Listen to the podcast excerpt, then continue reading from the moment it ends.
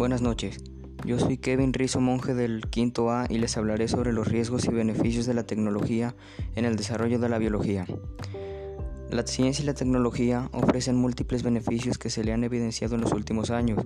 Al contar con mayor esperanza de vida, una población más saludable, se tiene menor intensidad laboral en la producción de bienes y se logra una mayor calidad de vida.